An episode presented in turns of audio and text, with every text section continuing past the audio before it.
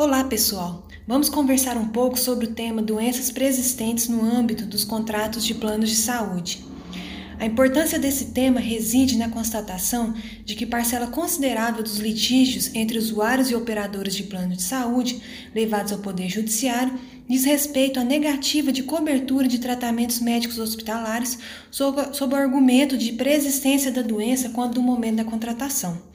Mas o que são doenças ou lesões preexistentes? De acordo com a Resolução Normativa 162 de 2007 da ANS, são aquelas que o beneficiário ou seu representante legal saiba ser portador ou sofredor no momento da contratação ou adesão ao plano privado de assistência à saúde. A Lei 965 de 98, sem definir a amplitude da expressão doença ou lesão pré-existente, o que ficou a cargo da ANS por meio da edição da Resolução Normativa 162, atualmente em vigor, tratou da matéria em seu artigo 11 que dispõe ser vedada a exclusão de cobertura às doenças e lesões pré-existentes à data de contratação dos planos de saúde após 24 meses de vigência do aludido instrumento contratual, cabendo à respectiva operadora o ônus da prova e da demonstração do conhecimento prévio do consumidor ou beneficiário, sendo vedada a suspensão da assistência à saúde do beneficiário até que haja referida comprovação. Diante disso, é possível traçar algumas conclusões acerca da cobertura de, de serviços de assistência à saúde relativas às doenças e lesões pré-existentes. A primeira consiste no não impedimento de contratação de plano de saúde em razão da existência de alguma doença, ou seja, a pessoa não pode ser impossibilitada de aderir a um plano de saúde por ser, naquele momento, portadora de moléstia ou debilidade física ou psicológica. A segunda é que, após o transcurso de 24 meses de vigência do contrato, não pode a operadora se negar a fornecer ou a custear a realização de determinado procedimento médico ou hospitalar sob justificativa de preexistência da doença, pois tal aspecto não mais influencia no cumprimento das prestações contratadas. Ou seja, Decorrido o prazo de dois anos, contados o início da vigência da relação contratual, a cobertura contratada se torna ampla e total, independente do momento de instalação da enfermidade. A terceira é que a preexistência de alguma lesão ou doença pode sim alterar a cobertura do contrato em seus primeiros 24 meses de vigência, o que, contudo, merece algumas ponderações. Isso porque, Sendo constatado no momento da contratação que o futuro usuário está acometido de alguma enfermidade que possa gerar necessidade de eventos cirúrgicos, de uso de leitos de alta tecnologia e de procedimentos de alta complexidade, cabe à operadora, caso não pretenda oferecer cobertura total sem qualquer ônus adicional ao beneficiário, ofertar duas formas de composição do conteúdo contratual. A primeira é a previsão de cobertura parcial temporária e a segunda é a estipulação de agravo. A primeira, que é a cobertura parcial temporária, é aquela que admite por um período ininterrupto de até 24 meses, a partir da data da contratação ou de adesão ao plano de saúde, a suspensão da cobertura de procedimentos de alta complexidade, leitos de alta tecnologia e procedimentos cirúrgicos, desde que relacionados exclusivamente às doenças ou lesões preexistentes declaradas pelo beneficiário ou seu representante legal. Assim, por meio da cobertura parcial temporária, a operadora não pode excluir totalmente a cobertura dos serviços afetos às doenças e lesões preexistentes à data da contratação. Haverá apenas a suspensão da cobertura pelo prazo máximo de 24 meses, referente aos procedimentos cirúrgicos, o uso de leitos de alta tecnologia e os procedimentos de alta complexidade. Fim do prazo de suspensão, a cobertura assistencial ela passa a ser integral, conforme a segmentação contratada e prevista na Lei 9656 de 98. Por sua vez, como opção à cobertura parcial temporária, é facultado o oferecimento de agravo, o qual consiste em qualquer acréscimo no valor da conta prestação paga ao plano de saúde, para que o beneficiário tenha direito integral à cobertura contratada, para doença ou lesão pré-existente declarada, após os prazos de carência contratuais, de acordo com as condições negociadas entre a operadora e o beneficiário. Ressalte-se, contudo, que, mesmo o usuário tendo optado pela adoção do agravo, ele não ficará isento quanto à observância dos prazos de carência previstos no contrato,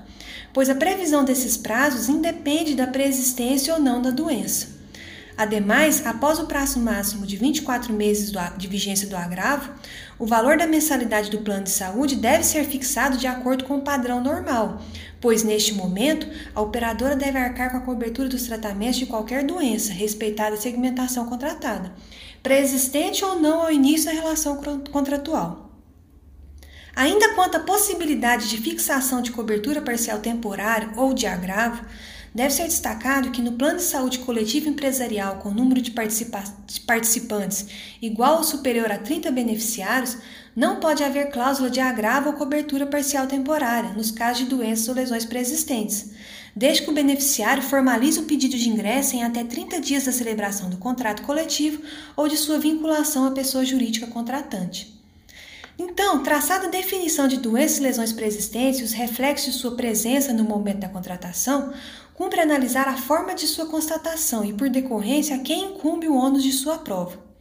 Assim, conforme já dito, o artigo 11 da Lei 9656 dispõe que cabe ao operador o ônus da prova e da demonstração do conhecimento prévio do beneficiário acerca da doença ou lesão preexistente. Referida previsão legal está em total consonância com as diretrizes do Código de Defesa do Consumidor, por privilegiar a parte vulnerável da relação, bem como por consagrar a boa-fé objetiva que deve orientar todas as relações contratuais, de modo a proteger as legítimas expectativas das partes.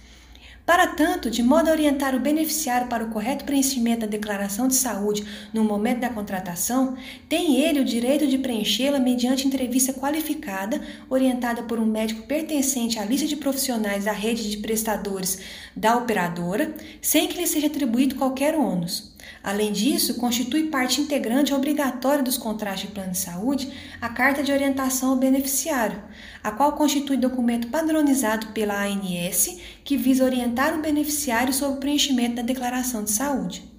Dessa forma, tendo o usuário conhecimento prévio de que é portador de alguma moléstia, deve comunicar tal fato no momento da contratação, quanto o preenchimento da declaração de saúde. A sua missão dolosa em comunicar seu real estado de saúde à operadora se enquadra como fraude contratual, capaz de provocar a suspensão ou a rescisão unilateral do contrato, bem como, por óbvio, impede o usuário de ter a cobertura dos custos do tratamento da doença pré-existente pela operadora. Vale dizer, a ofensa ao dever de informação pelo usuário no momento da contratação é responsável pela quebra da confiança gerada na operadora e, por decorrência, retira-lhe o dever de fornecer os tratamentos relativos à doença pré-existente. Todavia, não se deve perder de vista que a operadora deve comprovar que o usuário tinha conhecimento da doença, mas omitiu ao preencher seus dados cadastrais, conforme distribuição do ônus da prova previsto no artigo 11 da Lei 9656.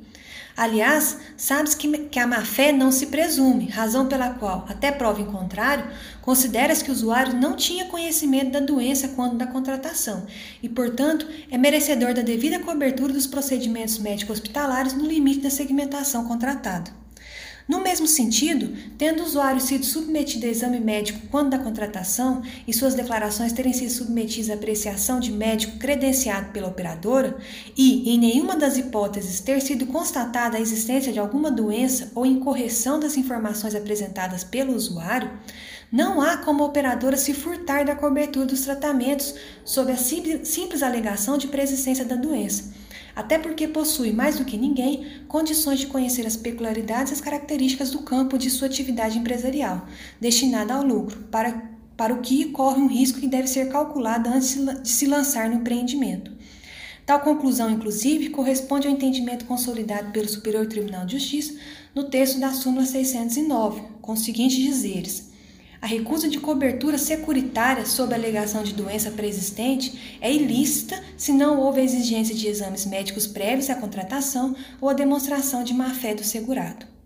Assim, se durante os primeiros 24 meses de vigência do contrato de plano de saúde vier a se manifestar alguma doença no usuário que a operadora considere ser existente desde antes da contratação, caberá a esta, caso queira excluir a cobertura do tratamento, comprovar a preexistência da moléstia e o seu conhecimento pelo usuário no momento pré-contratual. Na hipótese do usuário desconhecer que é portador de alguma doença e não tendo sido submetido pela operadora a qualquer exame médico antes de permitir a sua adesão ao contrato, deverá arcar com o fornecimento e os custos do tratamento necessário, mesmo antes do término dos dois primeiros anos de vigência da relação contratual. Eram essas questões sobre doenças pré-existentes que eu queria trabalhar neste episódio,